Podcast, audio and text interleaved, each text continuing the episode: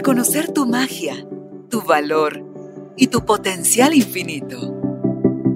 Recordar que ya eres lo que estás buscando y que hay un propósito más grande en todo lo que te sucede. Conectar con tu cuerpo, tus emociones y el poder de tu vulnerabilidad. Esto es Carolina, la mujer de hoy. Presentado por Carolina Alcázar. Un espacio creado para ti. Tribu de Almas Conscientes, bienvenidos al estudio Carolina la Mujer de hoy, una nueva oportunidad de seguir aprendiendo y reconociendo aquello que está en nosotros o que a lo mejor no hacemos nada más eh, dedicado a ver, ay, aquella persona que bárbara, cómo se mira en el espejo, pero yo no soy capaz de verme ahí. Ya la licenciada nos dirá qué es lo que está atrás de, de esto.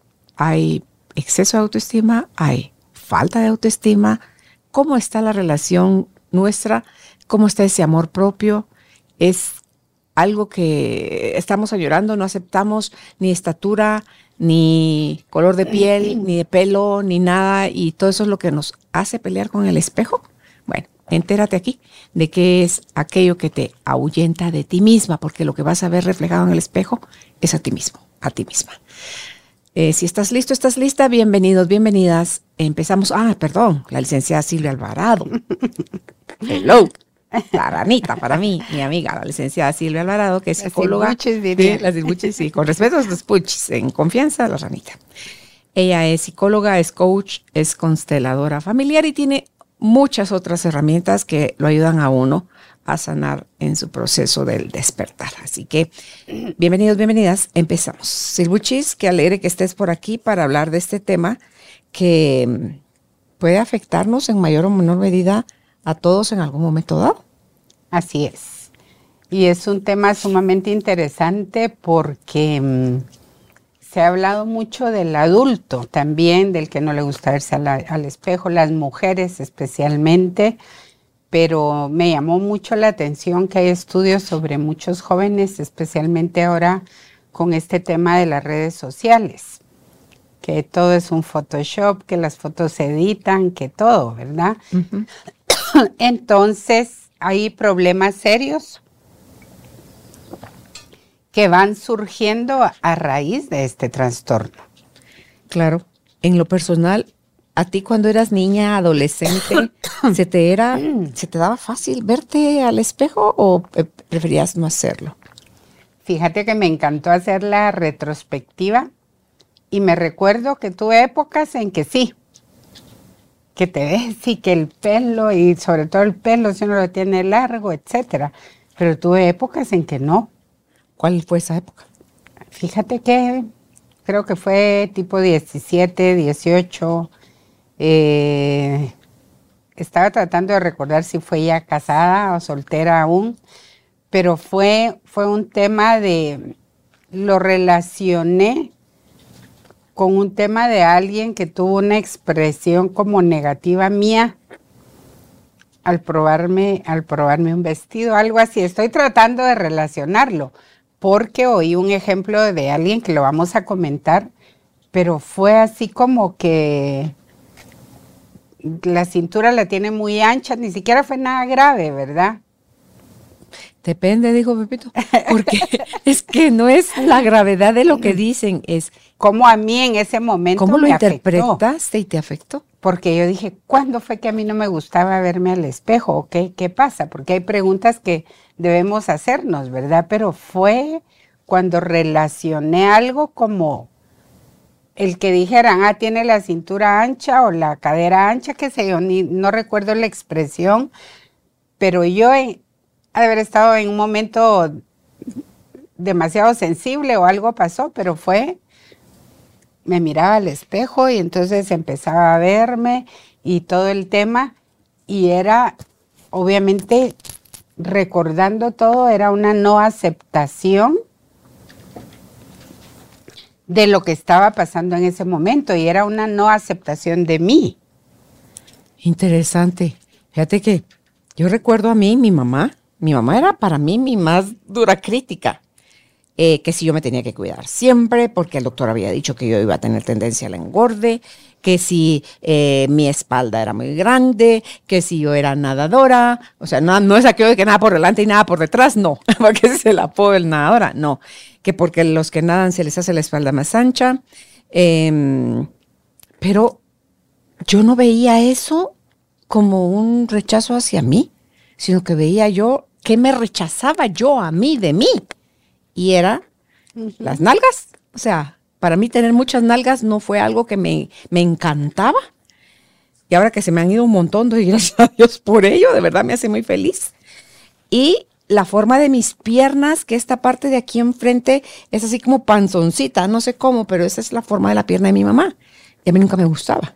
Entonces, no fue sino hasta que dejé de pelear con eso, que empecé, porque me han estado preguntando y cómo hizo para adelgazar, y pero diga el secreto y qué tanto ha hecho y que, y le decía a la Dunia hace un rato, pues me olvidé, me olvidé finalmente de eso, dejé de ponerle toda la, la intención, de, crítica que yo le metía, porque me recuerdo de niña, yo me podía ver en el espejo, yo me gustaba, yo me caía bien.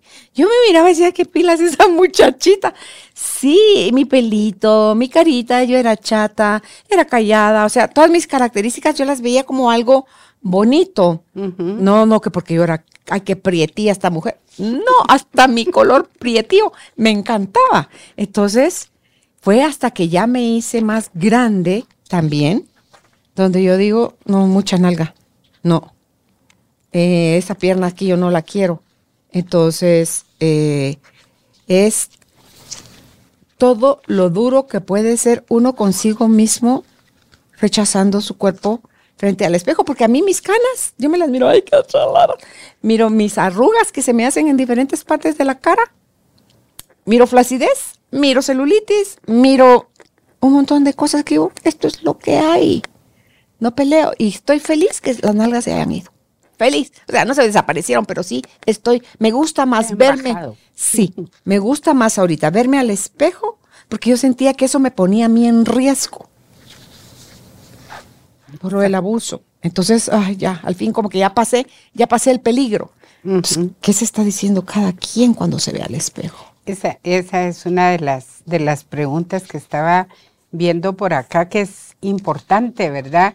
Y muchas de las respuestas yo tenía una paciente y, bueno, varias, pero el tema es, es que siempre miro solo los rasgos negativos, ¿verdad? Y es justo lo que tú decías, de llegar a decir, es que Silvia, hasta odio lo que veo de mí.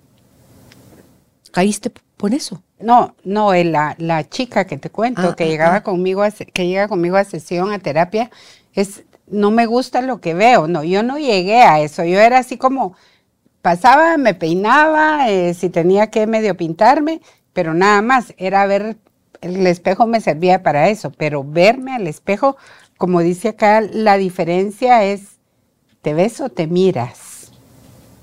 Que hay una gran diferencia. Marcalas entre una y otra.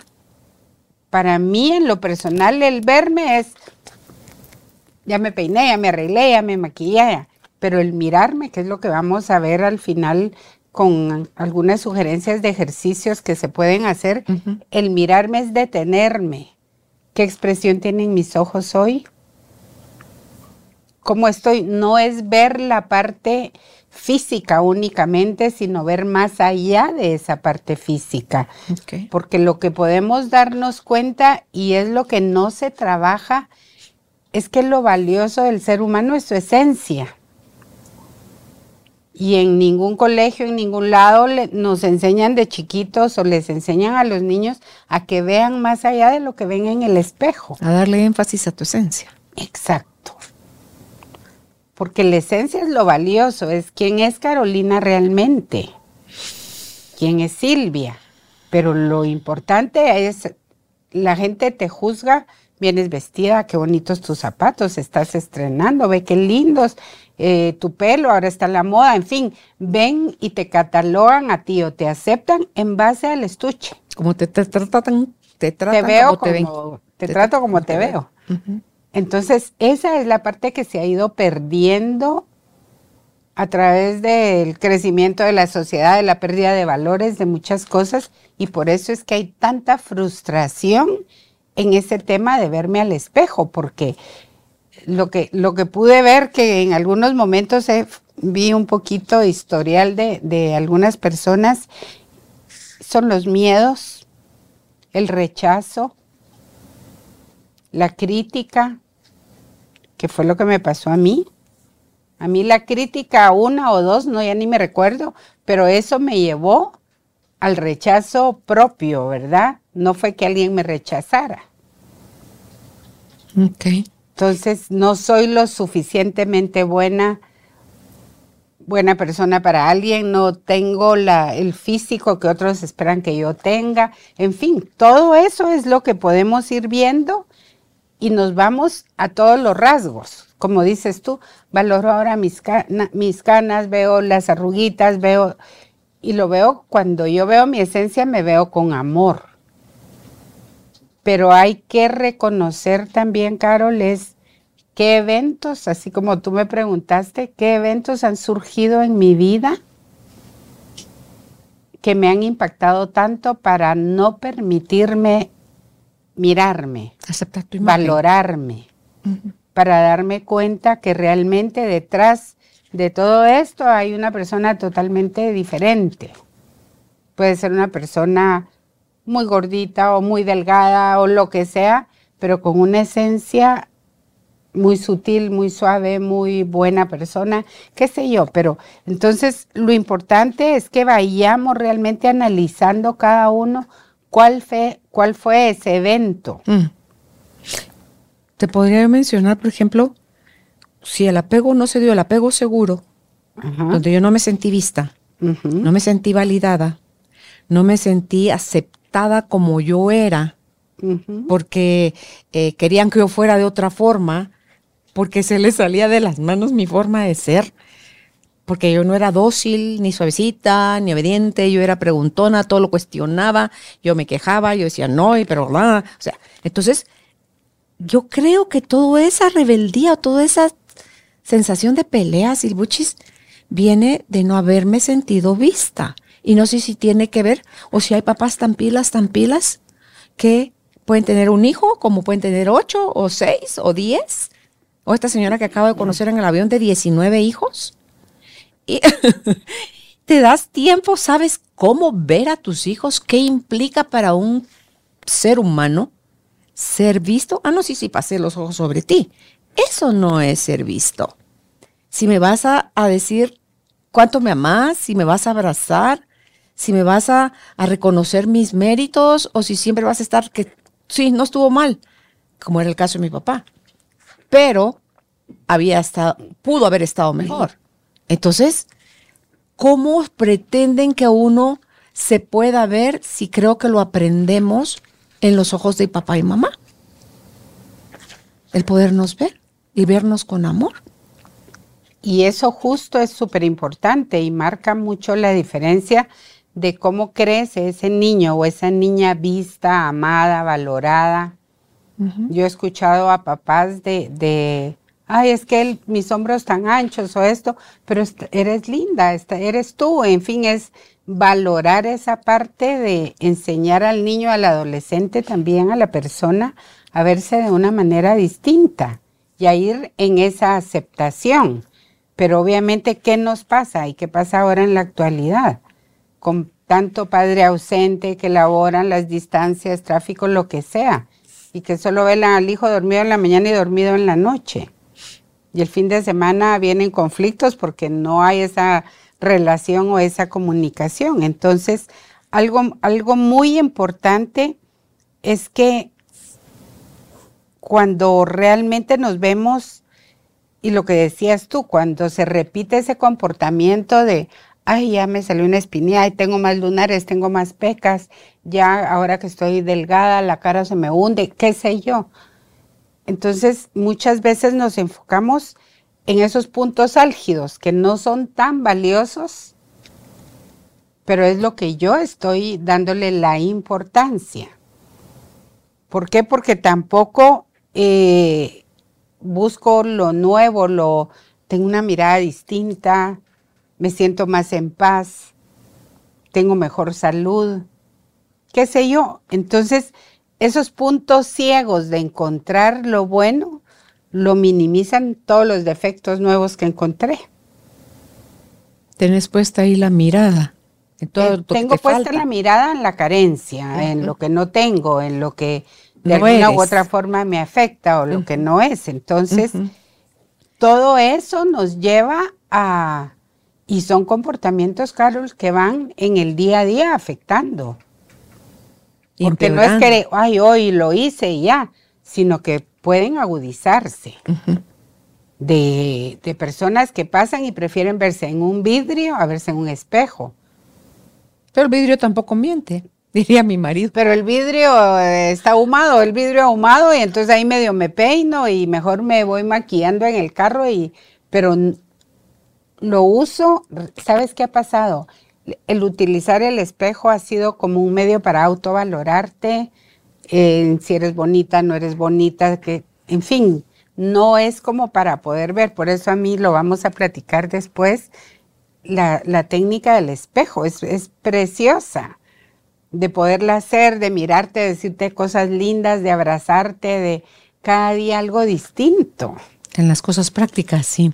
Sí. Eh, ¿Cómo la comparación, Silbuchis, nos afecta tanto la que pueden hacerme mis adultos a mí, o mis hermanos, mis amigas, o yo misma me hago eh, de cómo yo estoy, ex- ante todo si estoy en la autoexigencia, cómo yo me exijo, cómo yo no me acepto, o cómo los demás esperan que yo sea, versus lo que yo estoy apenas pudiendo o aprendiendo hacer. ¿Cómo, cómo afecta la comparación?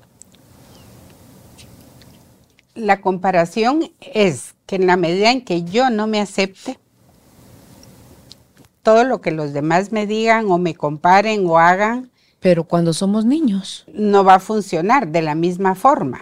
Cuando el hermano, por ejemplo, una hermana más bonita, más agraciada que la otra y una tiene el pelo lindo y la otra, ah, pero es que ella lo tiene colocho y nunca siempre sobresale alguien fueron más. los adultos los que les enseñaron a tú la linda y tú la... Sí, pero ahí viene pelo. la, desde ahí viene la comparación del adulto y ahí es donde el niño empieza a generar esos puntos comparativos. Mi hermana es la más inteligente, yo soy la tontita. Mi hermana es la más bonita, yo soy la fea. Entonces, esos puntos, obviamente, recuérdate que la autoestima se va fortaleciendo y, y se va mm, quedando de una forma en nosotros positiva desde esa niñez. Sí, Porque si voy creciendo con que hay, aquí es la más bonita y, y todo el mundo la chulea, porque eso, yo, yo sufro de pena ajena cuando algunos, ay, pero es que qué linda. Y a la otra no le dicen nada, pero ya le dijeron, tú no eres la linda. El mensaje indirecto, ¿verdad? Sí, sí.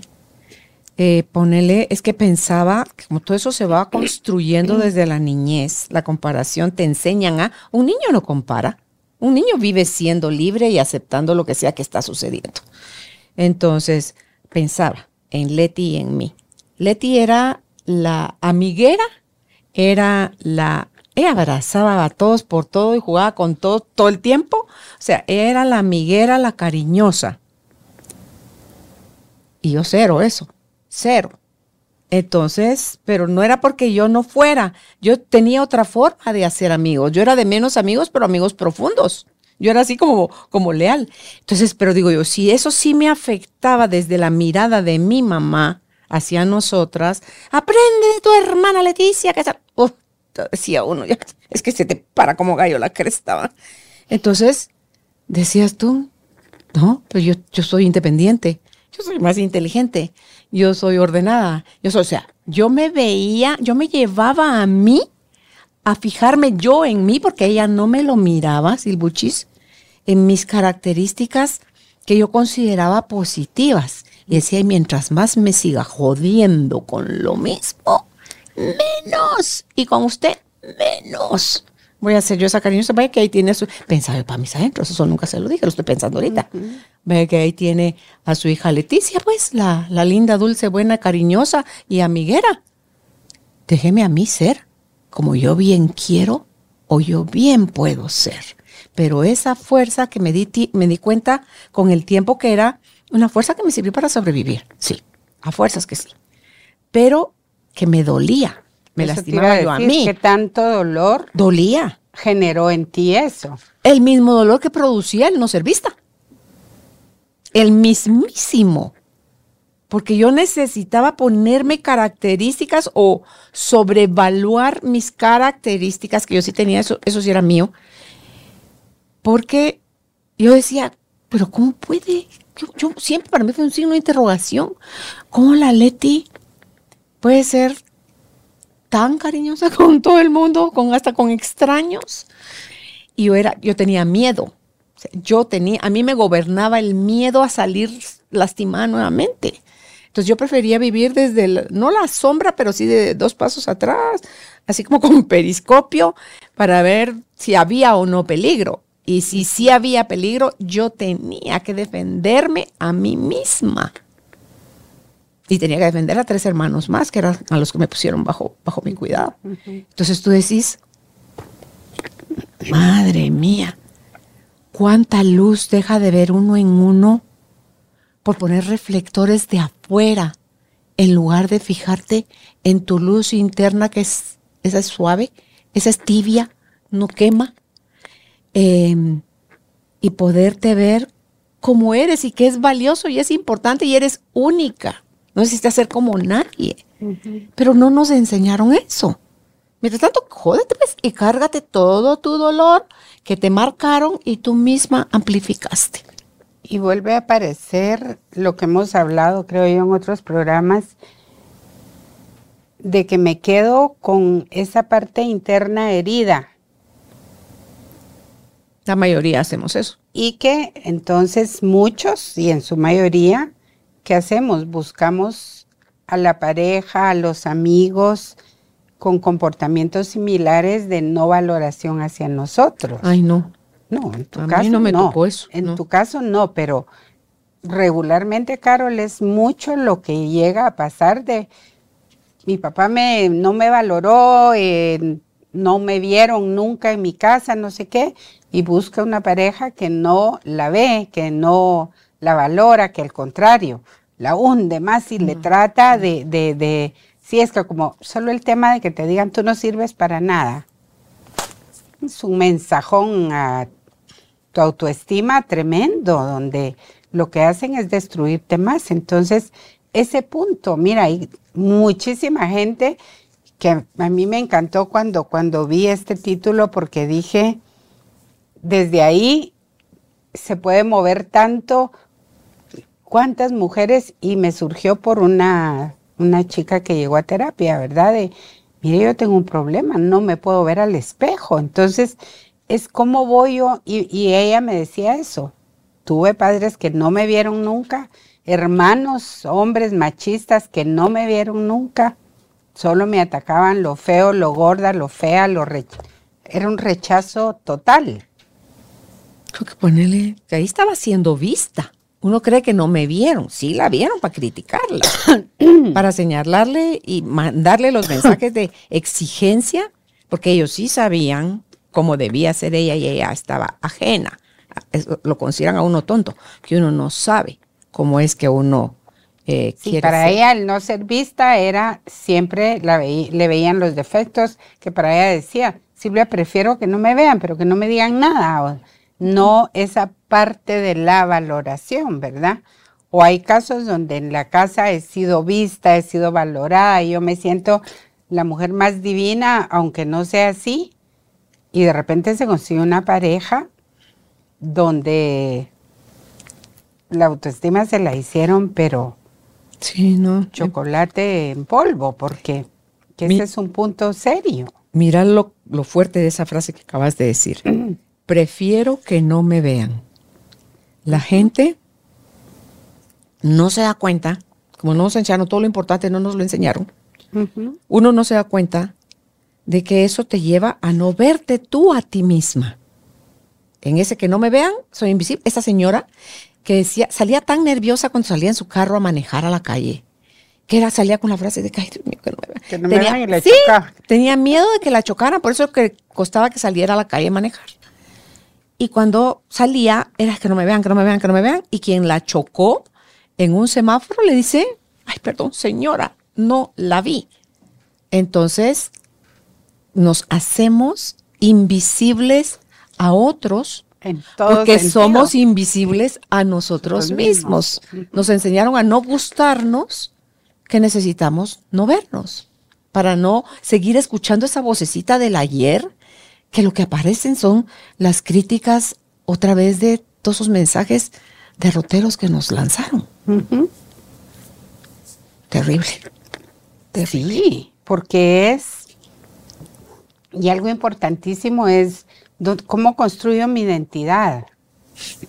Porque la mayoría tienden a construir la identidad en base a cómo se ven físicamente, ¿Cómo se construye la identidad? construyendo una autoestima fuerte, porque la autoestima tiene mucho que ver con quien tú realmente eres. Obviamente hay muchos factores más, ¿verdad? Pero la identidad es quién realmente eres tú. No es yo soy Carolina Alcázar, punto, yo soy Silvia Alvarado. ¿Quién eres tú realmente? Hemos, creo que me recuerdo de un programa donde hablábamos de que hay mucha gente que esa identidad no la reconocen. ¿Quién eres tú? Ah, yo soy el licenciado fulanito de tal. A lo que se dedican. Exacto. Entonces, la identidad es ese ser, esa esencia. Entonces, ¿cómo la construyo? en base realmente a lo que yo siento, a lo que yo quiero, a cómo yo estoy, a mis sueños, a mis objetivos, a qué tan realizada yo estoy.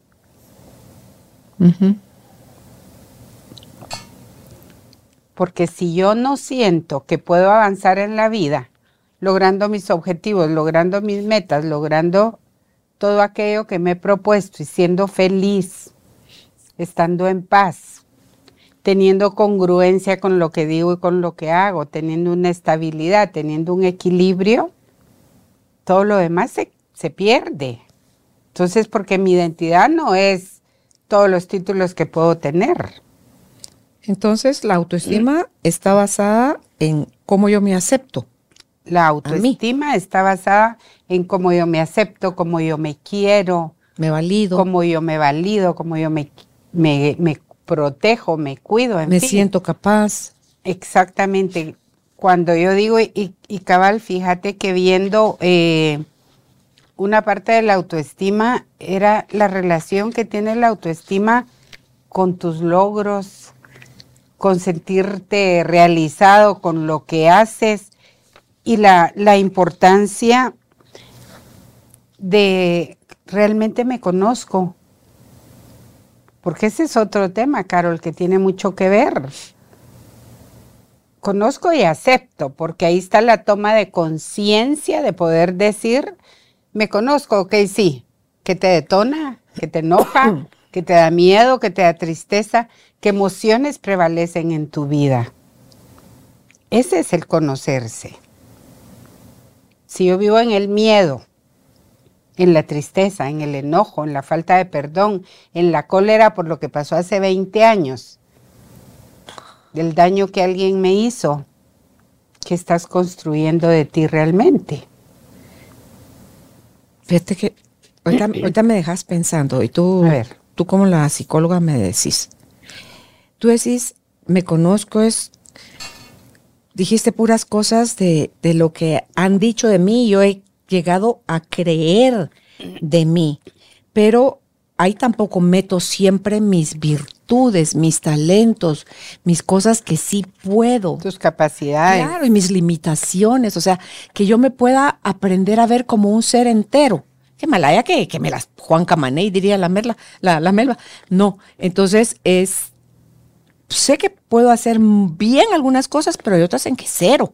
O sea, y no tengo por qué poderlas hacer todas bien. Entonces, si yo me conozco, ah, es que ¿cuánto nos conoceremos en realidad? ¿Del 100? ¿Un 5%? más en, en aquello que, que estamos fastidiosamente haciendo siempre. eso es lo que ya le damos nuestra identidad y decimos que eso es lo que somos. Pero, y todo lo que, como tú decías, todo lo que implican las emociones. Ahí está, ahí está el tema grande. ¿Verdad? O sea, mis miedos, mis culpas, mis vergüenzas, mis fortalezas, eh, mis debilidades, mi, o sea, todo eso lo puedo ver a la cara con su luz y su sombra.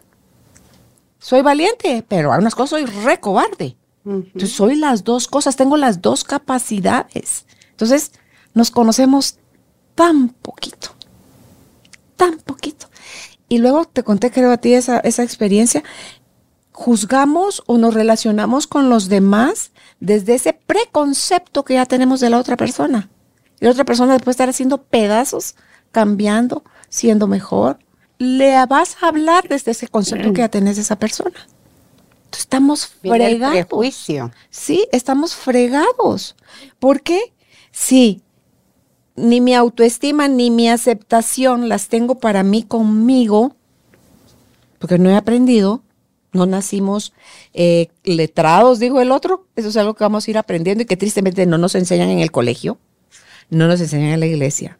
Y muchas veces no nos lo dan ni nos lo enseñan en la casa. Debería haber un curso. Mm, de, de Donde se trabaje el, el desarrollo de la autoestima, porque ahí empiezas a ver y es como, como la joya. El niño pequeñito está en esa parte donde lo puedes pulir, lo puedes ir haciendo, le hablas, le contas un cuento, qué sé yo, pero al contrario, ¿qué sucede ahora con todo el tema del bullying? El bullying es deshacerle la autoestima a la persona. Sí, ayer precisamente hablaba con alguien y decía él, no, y riéndose, yo no me veía, yo no estaba lastimando a nadie. Yo, ¿el qué? ¿Te hicieron alguna vez bullying? No. Entonces no tenés idea lo que se puede lastimar a una persona burlándote de sus orejas, de su tamaño, de su color, de su forma de hablar, de su forma de vestirse, de su forma. Y, ay, sí, y se reía. Quien más se lo hacía era a, a mi hermano y se lo hacía hasta que lo hacía llorar. Entonces le digo, eso eso es lastimar, pero te prometo que se hace desde un espacio de una herida de uno mismo. Si tú estás bien, nadie que esté bien, que sea feliz, sale a joderle la vida a nadie más, a lastimarlo. Solo las personas heridas hieren a otros. Entonces, si que una persona sea como bien está esforzándose por ser y yo me dedique a lastimarle con mis descripciones o creencias que tengo de él y le bajo su autoestima al suelo y dónde o por dónde se va esa, esa persona a aceptar. Y le dije así de frente a esta persona, le dije, mira, ¿y no sería envidia lo que tú tenías por esta otra persona a la que estabas haciéndole todo esto, que tenía algunas características que tú no tenías y que tú no sabías ni por dónde, como me pasaba a mí con la Leti? Cuando yo me portaba como más atarantada, o sea, como más... Mm, es que intensa. intensa, gracias por la palabra. Era porque la envidia a mí se me exacerbaba. Porque yo decía, yo quisiera poder ser así, pero uno me daba un miedo terrible ser así. Entonces tú dices, y entonces como por dónde empiezo? ¿Qué, ¿Qué, me va a ganar? ¿Lo que quiero lograr o el miedo que tengo a exponerme?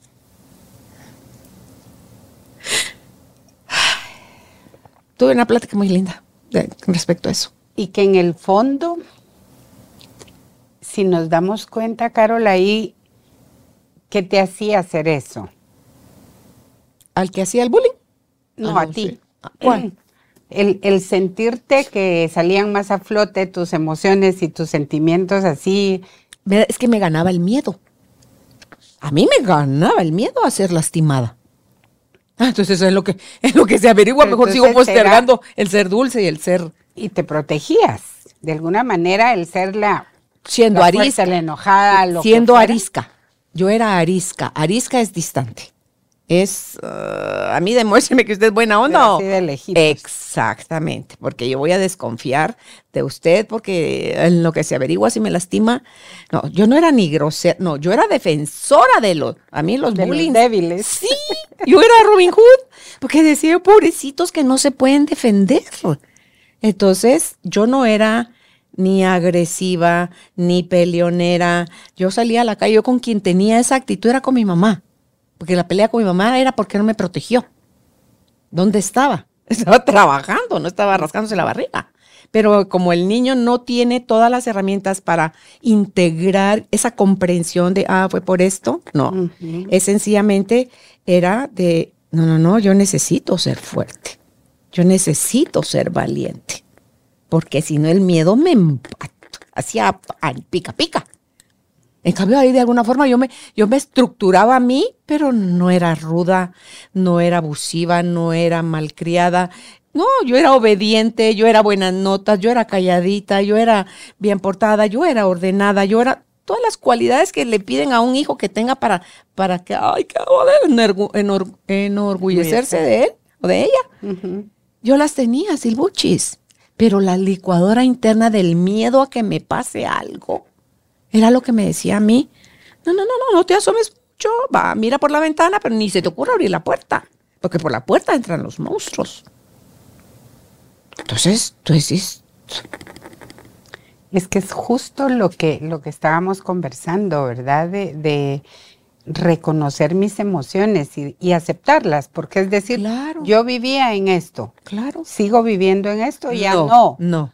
O sea, porque es en qué momento, bueno, tú has trabajado tanto en ti, pero es esa parte de, de, las terapias, de sanar las emociones, la ira, todo. Entonces, cuando yo reconozco que vivo en esa emoción y que me está haciendo añicos, ya no puedo seguir viviendo así porque... Sí.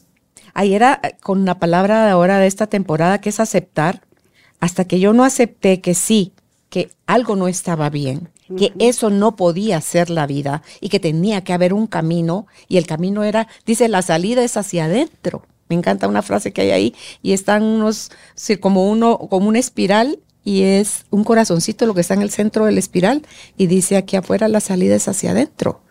Entonces, hasta que no pude aceptar y comprender la totalidad de esa frase, Silbuchis, no pude ya, ya así como que con todas las cartas sobre la mesa, pues va, ok. Sarita, que fue mi primer psicóloga, Sarita, ¿qué te trae por acá? ¿En qué te puedo servir? necesito trabajar el abuso. Fui abusada de niña por dos perpetradores desde los cuatro a los ocho años. Entonces tiene que hacerse ella la, como la, la compostura, porque me dice, tiempo después, me dice, Carol, después de 25 años de dar terapia, fuiste mi primer paciente que me pone ¡pran! así todo sobre la mesa. Es que ligue Sarita, yo estaba hasta acá de sufrir, hasta el copete de ser víctima, de estar no aceptando un montón de cosas.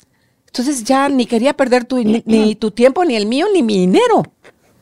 Entonces a lo que te truje, Chencho, pues o sea, hay que trabajar, sí, ¿en qué cosas? Ah, ya te las nombro. Ok, trabajémoslas. Pero ya sin resistencia, sin decir, ah, voy a seguir gobernando, no voy a seguir bien fregada. Eso hubiera sido el seguir gobernando. Y ese es el punto básico, ¿verdad? Darnos cuenta de cómo es tu actitud ante la vida y, ah, sí, no me miro en el espejo, pero me miro, ya me maquillé ya. No, es realmente mirarte y aprender a que eso, la forma en cómo te veas tú, te aceptes y te valores, así va a ser afuera. Sí, sí. Es lo que estés dispuesto a compartir, estés dispuesto a dar, a lograr tu éxito, tus metas, lo que sea, porque va, eso va reflejado y va de la mano con la actitud. ¿Qué puede hacer alguien silbuchis que nunca ha trabajado en sí mismo, que ahorita decir, le estén cayendo los 20, decir, híjole, bueno, si el camino está por recorrerse, más allá de si es corto, si es largo, si es fácil, si es difícil, yo te quiero decir que esa era nuestra palabra de la temporada anterior, es posible, cambiarte y transformarte es posible, aprender a amarte es posible. ¿Qué consejos prácticos o ejercicios nos podrías dar para ellos que están apenas, lo haré, no lo haré, eh, dejo esta zona conocida y me arriesgo a, a ser yo misma, amarme, aceptarme. Hay un ejercicio que inclusive para que no se me olvidara me lo traje. Aquí va el tuyo. Perdón. Jale duro. Échelo. ¿Te recuerdas que lo hemos hecho en otras ocasiones? Todo esto que estamos hablando se relaciona mucho con qué pienso, cómo están tus pensamientos, qué tanta cabida le estás dando a tus pensamientos, especialmente a los pensamientos negativos, ¿verdad? de no puedo, de no lo voy a lograr, no soy bonita, no soy atractiva, ya me salió esto, ya hice el otro. Entonces, cuando empiezo a darme cuenta de los de todo el tipo de pensamientos que tengo, es, me cacho, este ejercicio es, me cacho en el pensamiento negativo, les iba a traer a todas, pero ya no había, eh, el lulito. Te das un lulito. Y entonces, pensamiento negativo, cuando voy me encantó el ejemplo una vez en un curso, de, aunque vayas en el tráfico y te caches diciendo, este hijo su madre, ese me atravesó y que y comienzo a decir cosas feas, ¡pum! Va el lulazo. Esto duele, ¿verdad? Lo estoy haciendo suavecito, pero es como, y durante el día mantengo el hule y estoy, y me voy dando cuenta de cuántos pensamientos negativos yo tengo. Qué tonta soy. Puc porque tiendo mucho a ser autocrítica conmigo mismo. Cuando la autoestima está de bajón, démonos cuenta que tanto nos criticamos o hablamos cosas lindas nuestras, lo cual no es congruente, ¿verdad? Entonces, si estoy en negativo es, estoy en la víctima.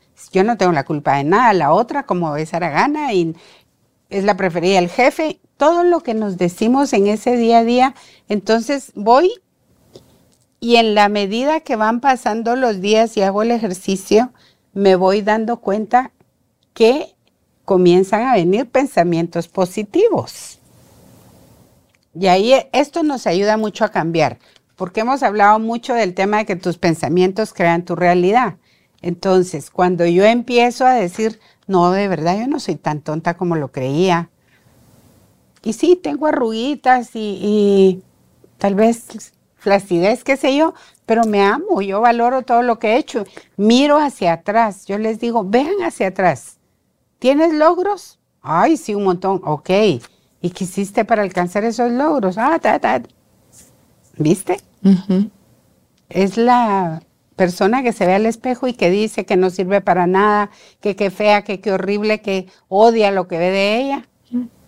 Entonces, vayamos adentro. Entonces, vayamos escribiendo qué son los pensamientos recurrentes, cuáles son las emociones con las que yo vivo, qué es lo que me pasa alrededor de todas esas emociones, porque pensamiento, la emoción, el comportamiento, todo va relacionado, mi actitud. Entonces, ¿qué realmente cuando yo llego a trabajar eso, no puedo ir al psicólogo, no tengo para pagarlo, no puedo ir a una terapia, entonces voy bajo los programas en YouTube, hay muchos que les pueden ayudar. Como nos decía una señora una vez, es que yo oigo todos los programas de la radio y eso no puedo ir a pagar al psicólogo, pero me voy ayudando con los diversos programas. Entonces, en estos tiempos ya no se vale, no voy al psicólogo, no puedo sanar. Número uno, me hago cargo de mí. Desde el adulto que soy, me hago responsable. Dejo de culpar. Tuve un pasado tenebroso, es pasado, lo, puedo trabajar en el perdón, en, en la aceptación de lo que fue, pero ahora yo, la adulta, lo puedo hacer diferente. Yo me hago cargo de lograr una vida distinta y de alcanzar lo que yo quiero. Entonces, ese sería uno de los puntos de, de, de poder escribir, Carol, y de, de poder realmente trabajarse eso. Creo que te interrumpí, tú querías decir algo de... ahí vamos en, cómo podíamos nosotros em, hacer hoy, si queremos seguir creciendo, yo sigo aplicando, yo aquí en el podcast aprendo un montón, tomo nota, hago asterisquitos ahí donde digo, ah, ok, eso te está contigo, eso sentiste tal cosa, hazte cargo, lo reviso más tarde, lo integro, porque yo me voy a morir sanando, aprendiendo, tanto a conocerme, como a validarme, como aceptarme, como amarme, como todo, hasta el último día. Y con todo esto de los pensamientos, es darnos cuenta qué tantos pensamientos positivos o negativos yo tengo sobre mí. Primero, porque muchos tienden a irse, ah, sí, yo pienso mal de él, que del jefe, que la vecina de escritorio, que de mi hijo, que de mi marido, no. Cuando yo tengo pensamientos negativos recurrentes de otros, debo verme primero qué me digo a mí, cómo están los pensamientos hacia mí, porque obviamente no somos seres perfectos, podemos serlo, pero trabajar en, en, no en los defectos, no en la carencia, sino en darme cuenta de que yo tengo la posibilidad de avanzar, de ver un mundo distinto, de, de cuál es mi mirada hacia el mundo. Claro, y esa clasificación de pensamientos positivos y negativos que al final al alma no le sirven ni le construyen absolutamente nada, el alma, o sea, tu subconsciente, no clasifica como lo hace tu mente consciente. Ay, voy a darle más énfasis a lo positivo. No, a esa parte de tu ser entra todo como verdad. Ay, qué tonta soy. Me voy a entonces me termino comportando como tonta. Porque esa parte mía, mi parte fuerte, ese 95%, Ah, lo está diciendo porque está enojada, porque tiene miedo, porque está triste, porque está ansiosa. No. ¿A qué es tonta? Vamos a buscar todas las personas, situaciones y experiencias de vida para que ella valide y ratifique que es una real y verdadera tonta. Entonces, si pusiéramos un guardián en nuestra mente y observáramos sin signo positivo y negativo, tu cuerpo te lo va a decir sin el positivo el negativo, no se sienten bonito en el cuerpo los pensamientos que hemos aprendido a llamarles positivos. Digo negativos. Y los, los positivos, ay, sí, queremos más. Pero ni el uno ni el otro te construye en esencia porque en esencia ya eres y eres perfecta. Que quieras ver esa parte en ti, reconocer y recordar de dónde vienes y quién eres eres perfecta, eres amada, eres abundante.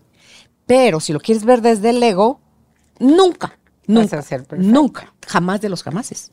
Jamás. No vas a hacer esa, no vas a encontrar esa perfección en ti. Es que no existe en ese mundo. Por eso te digo, ¿por qué? Porque me sobrelleva el ego.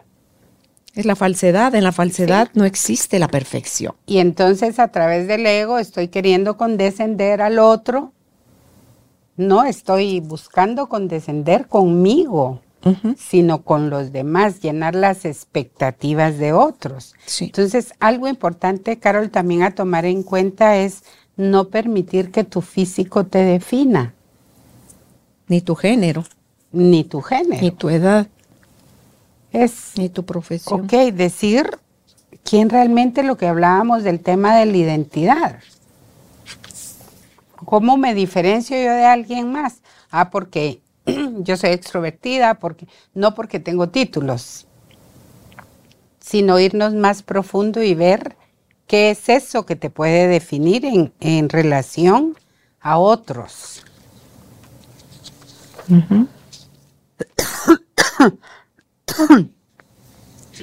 Otro punto importante es reconciliarte con tu yo del espejo. Es verme y encontrar cada día algo diferente, positivo. Ahí empieza la reconciliación. Ve qué bonita expresión de ojos tengo. Mis ojos hablan.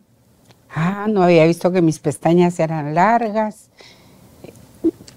Empecemos por lo físico, porque como por lo físico empecé a decir es que como no me rechazan por lo físico. Entonces empiezo y de ahí el tema de la mirada ya es algo interno, algo de la persona, es descubrir paso a paso tu belleza interior.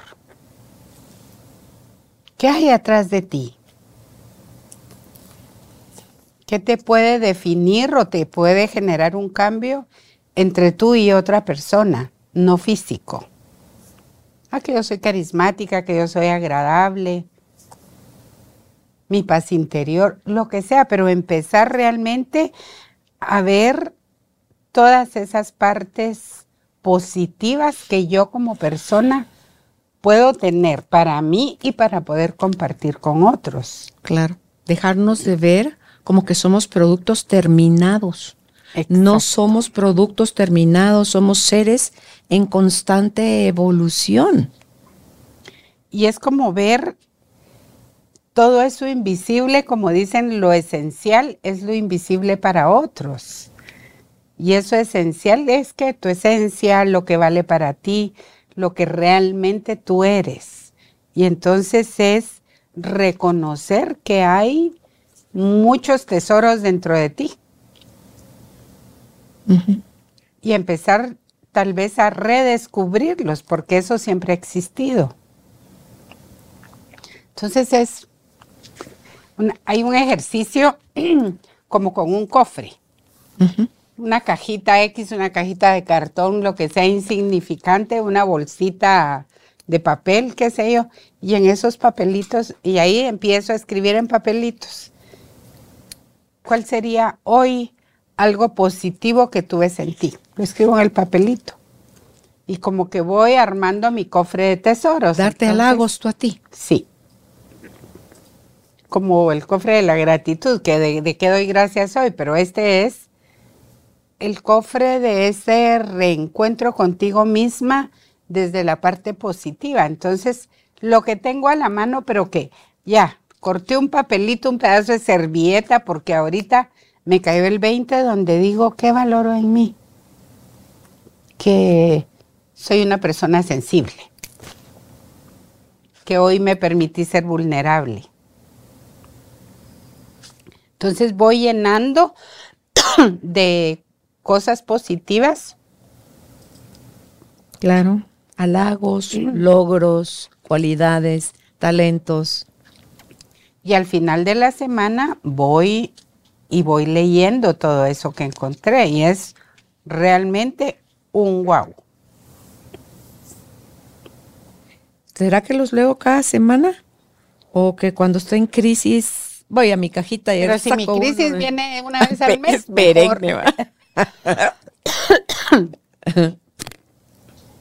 Ok. Cuando esté en crisis. Y hay, hay un tema, Carol, de esto es, y no solo es verme la cara, ¿verdad? Sino es ver esa reconciliación, tiene que ver con un yo total. Es como veo mi cuerpo. Y Cabal acá trae unas preguntas que es, ¿cuál es el grado de satisfacción con mi propio cuerpo? Porque tú dices, de 1 a 10, ¿cuánto me doy? Mm, un 5, un 4, un 9, que podamos ir viendo qué partes me gustan más de mi físico y cuáles menos. Y las que son menos, ¿por qué las califico de menos?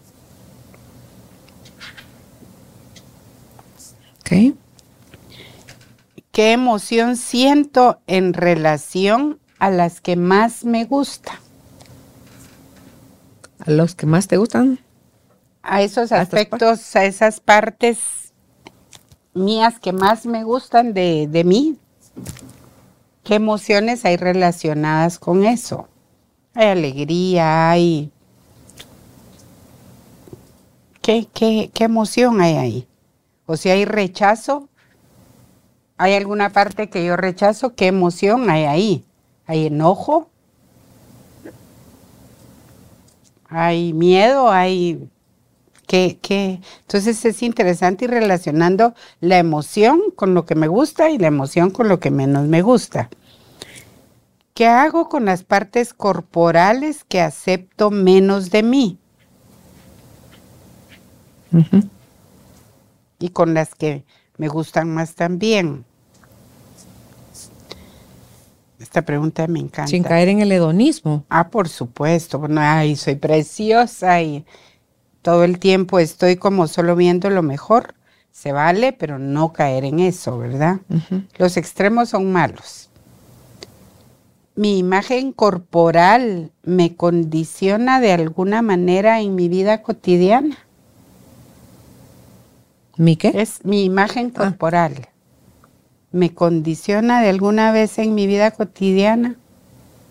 La imagen que yo veo de mí me condiciona a hacer algo, a enfrentarme a algo, a... Sí, ¿verdad? Personas a que no se ponen un vestido, una falda, sino que siempre están en pantalón o que no se ponen un pantalón por el concepto o prejuicio que tienen de que solo los hombres usan pantalón. Evito mirarme en el espejo. ¿Qué lenguaje o qué mensajes me lanzo? ¿Cómo describo las partes que menos me gustan de mí? O sea, digo, ah, qué horrible las piernas. O hay gente que dice, odio estos muslos, odio estos pies, que tengo el pie, que tengo el dedo, que es más largo. Ojo con eso. ¿Qué comentarios recibía en mi infancia o adolescencia sobre mi imagen?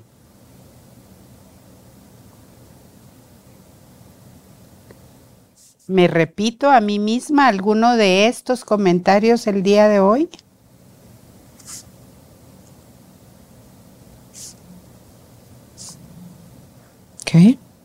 ¿Cuáles son mis referentes o las personas con las que me comparo físicamente? ¿Tengo algún referente? Ah, es que hay personas que dicen mi mamá era linda, tenía un cuerpazo y que nos vamos a eso. El referente hay. Tengo una hermana que tiene una forma de ser preciosa, y es encantadora, o veo solo esa parte física y sobre todo que veamos qué tan realistas estamos siendo al responder estas preguntas. Ok, la realidad, ahí ese es otro tema, porque qué tan realista soy, para mí eso es 100% real, si me estoy despotricando yo a mí, ¿verdad? O si me estoy sobrevaluando, también para mí eso es real. Entonces, ¿cuál es el parámetro a utilizar para no tampoco irme solo sobre lo que los demás piensan de mí, o ven de mí y tampoco ver, mm, autodestruirme yo si todo lo que estoy pudiendo ver de mí es negativo.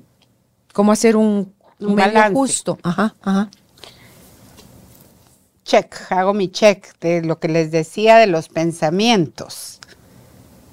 Estoy, ya, ya me di cuenta que ya me duele aquí, que ya tengo rojito porque los pensamientos sobre mí o lo que yo pienso sobre mí regularmente es lo que lanzo y expreso de otras personas o expreso hacia otras personas. O sea, si yo me veo fea, no, qué feo decir, ah, ve allá, la tati tan linda, ta, ta, ta. No, empiezo como a ver también los defectos de las otras personas. Entonces, entonces ojo con todo eso. Sí, ¿verdad? Si alguien es orejón, se va a estar fijando en cómo son las orejas de los demás. Exacto. O si no te gusta tu nariz, porque es como que. Tiene aquí el tabique un poquito inflamadito. Ay. Sí, sí, su nariz aguileña. Entonces está viéndole a todo el mundo que qué nariz más delgadita, más respingada, más chatía, más no sé cuánto.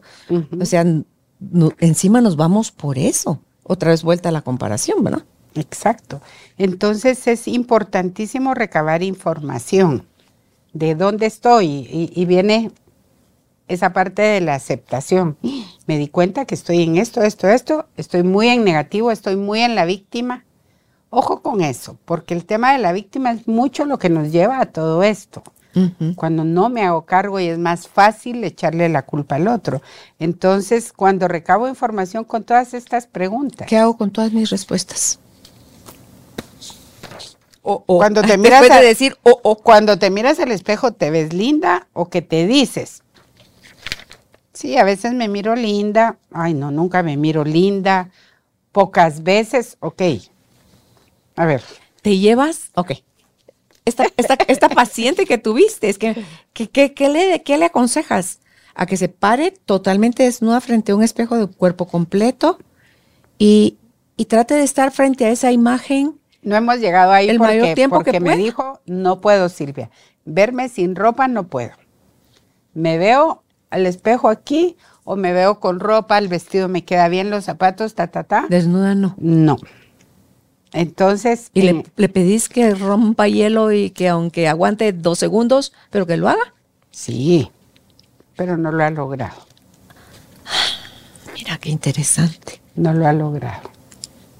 Y hay un trabajo profundo de, de un tema de abuso, de muchas cosas también. Entonces, eso es importante, ver qué es todo lo que no me hace verme bien o poderme ver bien. Ok, si no hay algo tan fuerte como el abuso, sino que solo es que no me gusto ni mi estatura ni mi color de piel y que Bueno, hay un tema también las, que las había o con otra o solo dejas No. N tiempo, así como, ah, no se quiere ver, ah, pues no se vea. Ya No. llevo dos años y sigo sin verme, ah, pues no se mire. No, no, no. Hay que trabajar profundo que nos lleva a no quererme ver.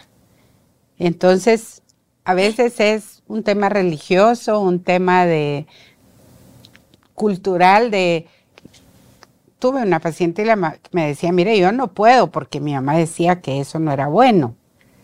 Que todas las cuestiones culturales del sistema donde fue creada religión, lo que sea, entonces por eso te digo, con cada persona es distinto.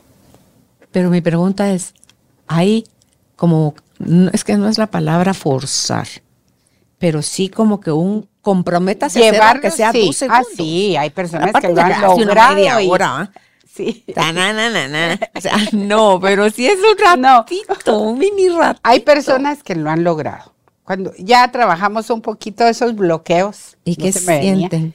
Es, wow, me pude ver. Es que ahí empieza el me pude ver. ¿Y qué sienten? Libertad, sí, llanto, lágrimas, amor, amor. Mucho el tema es ternura me di mucha, ¿qué te dijera? Vulnerabilidad al no me podía ver porque tenía miedo a qué iba a encontrar. Por ejemplo, una chica con un poquito de sobrepeso me dijo, "Uy, ya me pude ver, qué alegre. Y veo mis gorditos y digo, ay, tan lindos mis gorditos.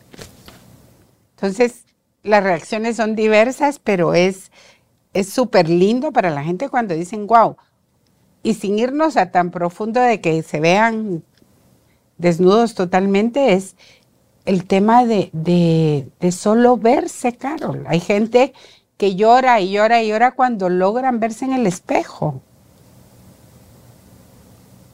Es que eso es como que tú dices, muéstreme su licencia de conducir y mostrar la licencia o tu DPI y no tuviera foto. Algo así se me hace. No poderse ver al espejo es como que tengas tu documento de identidad sin foto. ¿Cómo saber si sos esa persona si no está la foto? Y un tema es, bueno, voy a seguir con ese, después te cuento el otro ejercicio, que para esto hay varios, pero este me encanta, que es, puedes ir, no pararte y peinarte, sino tomarte el tiempo y el espacio digo, hoy me voy a mirar. Porque no es lo mismo, ah, sí, me pude ver, pero ya iba corriendo. No, me tomo esos minutos, pongo música suave, respiro, mucho es el tema de la respiración para suavizar tus ruidos mentales, porque lo que no nos deja es toda esa información que yo he ido alimentando a través de los años, que fue dicha por otros, pero que yo la sigo alimentando porque me la creí, La la, hice mía. Entonces la validé. Entonces es al respirar inhalo y sintonizo qué emoción siento. Tengo miedo todavía, ¿no? ¿Qué? Vuelvo y de repente voy viendo que ya ese miedo se fue y ya logré empezar a verme. Entonces es decir, una es como el ejercicio preparatorio para empezar a verte.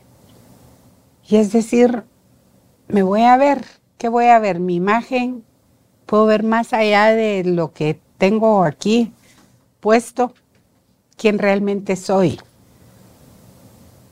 A mí ese ejercicio de poder ver y, y, decir y descubrir quién realmente soy, cuando se lo he dejado a algunas personas, es maravilloso, ¿verdad? Porque se escriben unas cosas tan bonitas. Yo a veces me pongo, me gusta el, el espejo que amplifica, uh -huh. porque entonces se mira con más claridad. Y me gusta ver mis ojos y la luz que hay en ellos y cómo adentro de eso me miro ese reflejo del reflejo del espejo uh -huh. y otro reflejo y otro reflejo. O sea, se ve como, como una serie de, de reflejos en, en línea de ti misma. Y hay días en que eso me produce como travesura, como chilero. Y otros días en que eso me produce tanta dulzura, tanto amor y tanta ternura por mí por ver, porque yo todas esas imagencitas que yo miro de Carolina, ahí son mis diferentes facetas, porque no soy una sola pieza. Entonces digo, qué hermoso que pueda, por eso es que me gusta el, espejo de amplificación.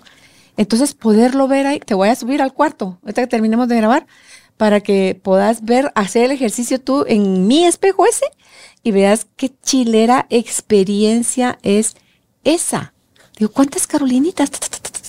Así, digo, ay, qué bonito. O sea, ¿cuántas versiones de mí hay? Porque mentira que somos una sola pieza. Una sola yo tengo el mío y lo hago, ¿verdad? sí, es hermoso. Ir poniendo la imagen, pero es es súper lindo ir como descubriendo esos aspectos con los que estás a gusto.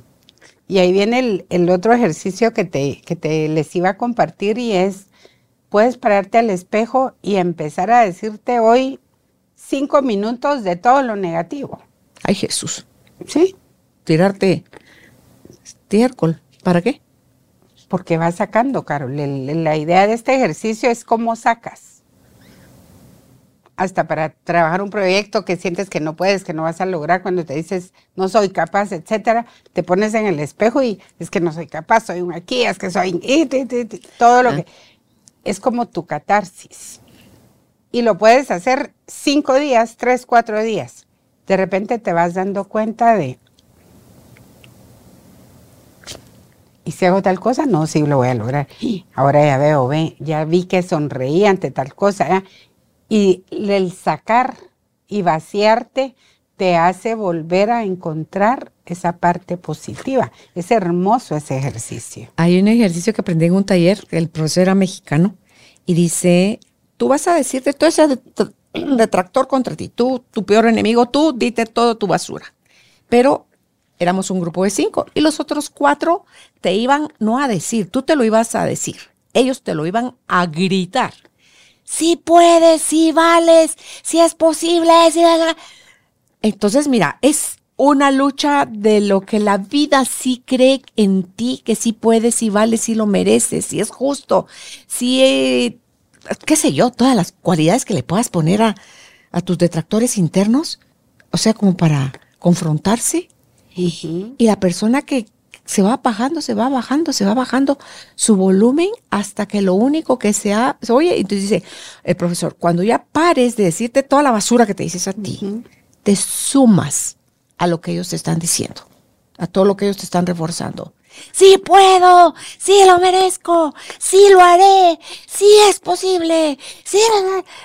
Ah, tú salís así, pero te pones erizo, es, es hermoso y es lindo. E, esta, una, una chica lo, lo, experimentó y me decía, mire Silvia, al tercer día ya no pude decirme nada malo. Se cansó. Era como que tenía la cubeta de basura llena ya de todo. Porque le dije, visualiza. Porque le cuento que tal cosa, visualiza, tira la basura y ahora, ¿de qué vas a llenar eso? ok. Ok. Bueno, entonces, em, un consejo final, Silbuchis, para amarnos y aceptarnos más que nos puedas dejar casi livianitos. Ya nos diste un montón. hoy, hay tarea, hoy hay tarea. Un último que tú digas, ¡cling! la guinda sobre el helado. Bueno, para mí, eh, número uno es hacer afirmaciones positivas todos los días. Empiezo con una, con dos, tres. El poder decir, me amo, me respeto, me admiro, me quiero. La escribo y a mí ese tema de los post-it que hacíamos o que a veces hago todavía, de poner en el espejo el post-it y decir todas las frases positivas y todo lo que soy capaz de hacer es maravilloso. Porque entonces vengo otra vez a mi cuarto y lo vuelvo a ver y hay gente que, hoy estoy enojada, lo tiro, y, pero lo vuelvo a hacer de una manera distinta. Entonces, nunca dejen de contactar con esa parte de los pensamientos, de, de qué pienso de mí, para poder entrar realmente en la toma de conciencia y aceptar que Dios nos hizo perfectos. Y que desde allí, desde ese primer contacto de formación del ser humano, viene la formación de la esencia.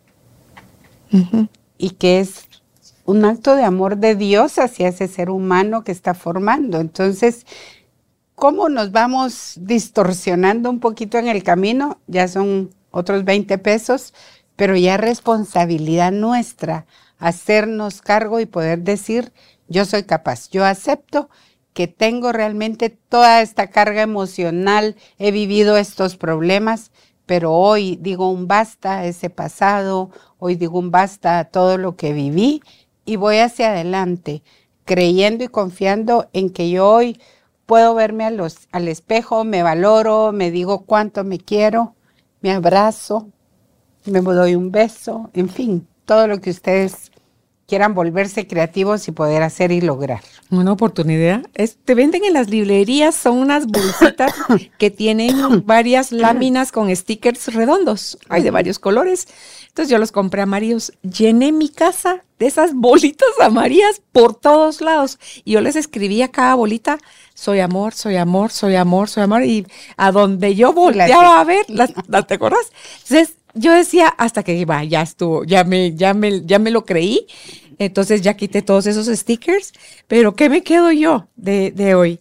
Que más allá de la calidad de vida que nos tocó o el espacio en el que nos tocó crecer, es que nosotros podemos paternarnos y maternarnos, salir del estado de víctima y volvernos esos, ese papá y ese mamá que siempre estuvimos eh, exigiendo que es perfecto ser así como soy, según la etapa de mi vida en la que esté, que me voy a seguir transformando, que no soy un producto terminado, que estoy en constante evolución y cambio, que en la medida que me acepte, me ame, me respete, me valide, me integre yo a mí misma con mi luz y mi sombra, más fácil nos va, me va a poder, a mí, a mí me es fácil, pero les, nos va a poder en general, me, me sumo a, todo, a toda la humanidad, nos va a poder ser más fácil vernos no desde un ego